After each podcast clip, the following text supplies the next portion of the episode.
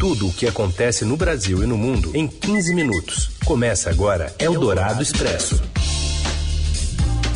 Olá, olá, seja bem-vinda, bem-vindo. Eldorado Expresso está começando por aqui. A gente resume para você as notícias que importam no meio do seu dia e muitas vezes deve ser a hora do seu almoço também. Eu sou a Carolina Ercolim, comigo Raíssen Abac. Tudo bem, Raíssen? Tudo bem, boa tarde, Carol. E para quem está com a gente ao vivo no FM 107,3 da Eldorado, nosso aplicativo pelo radioeldorado.com.br e para quem nos ouve em qualquer horário em podcast. Vamos aos destaques desta terça-feira, 18 de outubro. O presidente do TSE dá prazo de 48 horas para o Ministério da Defesa apresentar o resultado da fiscalização de urnas eletrônicas feita por militares. Importadores de óleo diesel afirmam que o preço está defasado em relação ao mercado internacional e defendem aumento de 83 centavos por litro. E ainda os bombardeios russos que causam apagões na Ucrânia e a queda dos exames preventivos de câncer de mama por causa da pandemia. É o Dourado Expresso. Tudo o que acontece no Brasil e no mundo em 15 minutos. Ministro Alexandre de Moraes manda ao Ministério da Defesa entregar documentos sobre as auditorias das urnas né, do primeiro turno. Informações de Brasília com Wesley Galzo. Boa tarde. O presidente do Tribunal Superior Eleitoral, o, ministro, o presidente do Alexandre de Moraes, determinou que o Ministério da Defesa apresente à Corte a cópia dos documentos existentes sobre a chamada fiscalização paralela das urnas eletrônicas, que foi realizada pela pasta durante o primeiro turno das eleições deste ano. Moraes viu possível desvio de finalidade e abuso de poder do presidente da República Jair Bolsonaro nessa demora de entrega do relatório e da divulgação desses dados ao público. A decisão foi dada no bojo de uma representação ajuizada pelo partido Rede Sustentabilidade. O documento foi assinado na tarde do último domingo e as intimações começaram a ser expedidas nesta segunda-feira. O ministro deu 48 horas para que a defesa preste as informações e deu outros cinco dias para que o presidente Jair Bolsonaro apresente a sua defesa sobre as alegações feitas pela rede. O partido acionou o TSE questionando uma live em que o presidente insinua a contratação de uma auditoria privada para fiscalizar as eleições. A legenda argumentou que esse tipo de intenção desacredita o sistema eleitoral e fragiliza o Estado democrático de direito, além de apontar pretensão de envolvimento desvirtuado e direto das Forças Armadas nas eleições deste ano. O Ministério da Defesa conduziu durante o primeiro turno das eleições uma espécie de apuração paralela em 462 sessões eleitorais espalhadas pelo país. Oficiais das Forças Armadas foram enviados aos locais de votação para coletar os boletins de urna, que são os documentos impressos ao final do dia da eleição com os resultados obtidos por cada candidato. O objetivo dessa incursão militar era confrontar os resultados dos boletins de urna com a informação oficial divulgada pelo TSE para garantir que não houve fraudes ou intercorrências no processo. Porém, passados 17 dias do primeiro turno, a defesa segue em silêncio sobre os achados dessa contagem paralela. As tropas já haviam sido intimadas pelo Tribunal de Contas da União a apresentar os documentos do procedimento diante do interesse público em torno do tema e da urgência do caso. Eldorado Expresso. Religiosos são o atual principal alvo de disputa entre o candidato do PT, Luiz Inácio Lula da Silva, e o candidato à reeleição pelo PL, Jair Bolsonaro. De acordo com reportagem de Beatriz Bula no Estadão de hoje, a concorrência arrastou a Igreja Católica para o centro do debate eleitoral neste segundo turno. Marca da primeira fase da corrida presidencial com foco nos evangélicos, a busca pelo voto religioso mira agora todos os cristãos. Autoridades eclesiásticas tiveram de ir a público pedir calma, discernimento e respeito entre os fiéis em meio às divergências e à polarização. A Conferência Nacional dos Bispos do Brasil, CNBB, já se posicionou em nota na qual reprova a atitude dos candidatos de vincular o voto à religião. No texto divulgado na terça-feira passada, na véspera das festividades de Nossa Senhora, a entidade afirmou que a união da fé com a política desvirtua valores do evangelho e tira o foco dos reais problemas que precisam ser debatidos e enfrentados no país.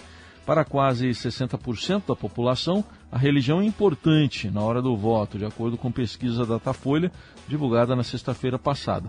Segundo o levantamento do IPEC, divulgado nesta segunda-feira, Lula soma 56% das intenções de voto, ante 38% de Bolsonaro neste flanco e a vantagem do atual presidente entre evangélicos é de 28 pontos percentuais, 60 a 32%. E o vice-presidente da CNBB reage e afirma que a experiência da fé não pode ser manipula manipulada para fins espúrios. Os detalhes chegam com o colunista do Eldorado, Felipe Frazão. Boa tarde, Frazão. Olá, Carol. Boa tarde para você. Boa tarde, Heisen. Boa tarde para os ouvintes do Expresso. O primeiro vice-presidente da Conferência Nacional dos Bispos do Brasil, Dom Jaime Spengler afirmou ao Estadão que a fé dos católicos não deve ser manipulada para fins espúrios durante as eleições. Dom Jaime também disse em entrevista ao Estadão que os cristãos não podem se deixar levar por mentiras e por notícias falsas. Segundo ele, essa prática não é digna de alguém que tem amor à pátria e tampouco que crê em Jesus Cristo como caminho e verdade, que é o caso dos cristãos. A experiência da fé ela não pode ser manipulada, ela não pode ser utilizada para fins espúrios. A experiência da fé ela toca algo de profundamente íntimo. Por isso não quero dizer intimista, mas da identidade de cada pessoa. E esse aspecto tão íntimo, isso tem que ser levado muito a sério. Essa foi a primeira reação de um dos quatro integrantes da cúpula do Episcopado Brasileiro após os atos de campanha promovidos na semana passada pelo presidente Jair Bolsonaro e seus apoiadores no Santuário Nacional de Aparecida. Na ocasião, sem ser convidado, Bolsonaro agendou uma visita à Basílica, participou da missa, o que levou milhares de manifestantes ao local. Os bolsonaristas vaiaram o bispo Dom Orlando Brandes e a sua pregação religiosa, discutiram com padres, bateram boca, perseguiram pessoas que vestiam a cor vermelha e também hostilizaram profissionais de imprensa, entre eles da própria TV local, a TV Aparecida. O arcebispo de Porto Alegre, Dom Jaime, conversou com a reportagem do Estadão durante as celebrações dos 70 anos da CNBB aqui em Brasília. Eldorado Expresso.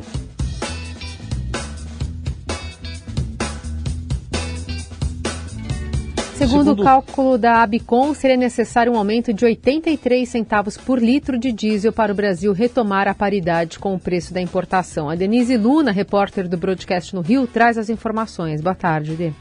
Oi, Recém. Oi, Carol. O preço do diesel segue em escalada no mercado internacional, aumentando a diferença do preço do combustível comercializado lá fora com o comercializado aqui dentro do Brasil. A pressão altista só tende a piorar com o aumento do frio na Europa, o fechamento de algumas refinarias e a proximidade da proibição de importações da Rússia, o que vai reduzir ainda mais a oferta global. Em levantamento feito pela Associação Brasileira dos Importadores de Combustíveis, a defasagem entre o preço médio praticado nas refinarias brasileiras e no Golfo do México subiu para 14%. Para voltar à paridade com a importação, seria necessário um aumento no mercado brasileiro de 83 centavos por litro de diesel, calculou a Bicom. A maior disparidade está sendo observada nas refinarias da Petrobras, que está há 28 dias sem mexer nos preços, enquanto a Selen, na Bahia, única refinaria de grande porte privatizada no país, está alinhada com o preço externo. No caso da gasolina, que a demanda é menos pressionada, o aumento deveria ser de apenas 24 centavos por litro, com uma defasagem média registrada de 7%, segundo a Bicom. A Petrobras não reajusta gasolina há 46 dias e, mesmo assim, o combustível voltou a subir nos postos de abastecimento na semana passada, segundo dados da Agência Nacional do Petróleo, Gás Natural e Biocombustíveis ANP. Eldorado Expresso. Cerca de 30% das estações de fornecimento de energia elétrica de toda a Ucrânia foram destruídas por ataques russos apenas na última semana. A afirmação foi feita hoje pelo presidente ucraniano Volodymyr Zelensky. Nesta manhã, na manhã desta terça-feira, estações em Kiev e em várias regiões do país foram bombardeadas. Por causa dos ataques, o país vive apagões em massa, segundo o presidente ucraniano. Na capital ucraniana, duas pessoas morreram durante os bombardeios lançados na cidade pela segunda semana consecutiva. Os ataques fazem parte da nova estratégia do governo da Rússia de destruir a infraestrutura das principais cidades da Ucrânia para desestabilizar o governo do país. Você ouve Eldorado Expresso. De volta com o Eldorado Expresso, as notícias mais importantes de hoje. Falando sobre saúde, apenas 17% das mulheres entre 50 e 69 anos fizeram o teste preventivo do câncer de mama ao longo de 2021, segundo a pesquisa Panorama do Câncer de Mama no SUS. Ao todo, apenas 2 milhões de mulheres nesta faixa realizaram a mamografia pelo Sistema Público de Saúde. O total supera o observado no ano anterior, quando apenas 1 milhão e 400 mil mulheres, também nessa faixa etária, fizeram a mamografia de rastreamento em meio às restrições do coronavírus, ao sufocamento do SUS pela pandemia. Ainda assim, a cobertura de 2021 está abaixo dos 23% registrados em 2019. O levantamento foi realizado pelo Instituto Avon e pelo Observatório de Oncologia, com base nas informações do DataSUS de 2015 a 2021. E os dados apontam para uma queda de 40% dos exames realizados entre 2019 e 2020 e de 18% no ano seguinte. Lembrando que quanto mais se demora para se fazer diagnóstico, por exemplo, de um câncer, mais difícil é também o tratamento. As regiões do Brasil que tiveram menor cobertura de mamografias entre mulheres de 50 a 69 anos foram o Norte e o Centro-Oeste. Já no estado de São Paulo, teve menor número de procedimentos do que o aprovados, do tipo aprovados, correspondendo a 31% do total do país. Eldorado Expresso. Está chegando a decisão da Copa do Brasil entre Flamengo e Corinthians, é amanhã no Maracanã. E quem fala pra gente é o Robson Morelli. Olá, amigos. Eu quero fazer um esquenta já da final da Copa do Brasil amanhã, quarta-feira, 21h30, lá no Rio de Janeiro. No primeiro jogo em São Paulo, 0 a 0 o que dá às duas equipes condições de ganhar a competição. São 80 milhões de reais de premiação total para o grande vencedor. O Flamengo continua sendo o favorito, mas o Corinthians é um grande desafiador. Teve o treino aberto para sua torcida, 27 mil torcedores em plena segunda-feira acompanharam o trabalho do técnico Vitor Pereira, a movimentação dos jogadores antes de a delegação embarcar para o Rio de Janeiro. Vai ter fogos, vai ter gente sem dormir à noite, esses fogos na frente do hotel onde o Corinthians vai ficar hospedado certamente, e vai ser um jogo tenso. Maracanã vai estar lotado, a torcida do Flamengo maior e o time do Flamengo com mais pegada para essa grande final. Tem os melhores jogadores, tem um time mais entrosado, tem muito da onde tirar para essa partida final. Só que o técnico Dorival Júnior, ele tem a obrigação de vencer, então ele joga um pouco mais pressionado do que seu colega português. O Flamengo é o grande favorito e o Corinthians é o desafiante. É só um esquenta para essa partida nesta quarta-feira que o Brasil todo vai acompanhar. Decisão da Copa do Brasil, gente. Um abraço a todos. Fala aí. E vai ser feriado em dia de jogo do Brasil na Copa? Saiba o que diz a legislação. Quem traz os detalhes para a gente é o Marcos Antomil. A Copa do Mundo do Catar tá chegando e claro que o brasileiro quer ficar de olho na trajetória da seleção. E a pergunta que não quer calar, afinal, é feriado em dia de jogo do Brasil? Nós fomos consultar especialistas e, claro, a legislação trabalhista também, para desvendar esse mistério que ressurge de quatro em quatro anos. Além do mais, essa Copa acontece em um momento diferente, né? Normalmente no meio do ano, mas em 2022, para evitar o calor do Catar, excepcionalmente ela será jogada entre novembro e dezembro. Pela legislação trabalhista, a Copa do Mundo conta com um dia normal de trabalho, mas tudo pode ser resolvido pelo bom senso entre patrão e empregado. Lembrando que é importante que essa decisão seja tomada o quanto antes, para ainda ter uma comunicação melhor com todos os funcionários. As leis da CLT valem para todos os profissionais, professores de escolas públicas e privadas inclusive. Nesse caso, a escola tem autonomia para dar feriado mas com a condição de recuperar as horas de aula para atendimento do currículo escolar. Na primeira fase da Copa do Mundo do Catar, o Brasil entra em campo em três dias úteis. Anote aí para não perder, hein? No dia 24 de novembro, uma quinta-feira, contra a Sérvia é estreia, 4 da tarde, horário de Brasília. No dia 28 de novembro, uma segunda-feira, o jogo é com a Suíça, a 1 da tarde. E por fim, para encerrar a fase de grupos, no dia 2 de dezembro, uma sexta-feira, o Brasil enfrenta Camarões às 4 horas da tarde. Muito bem, e com essa notícia a gente encerra a edição desta terça do Eldorado Expresso. A gente volta amanhã. Boa terça a todos.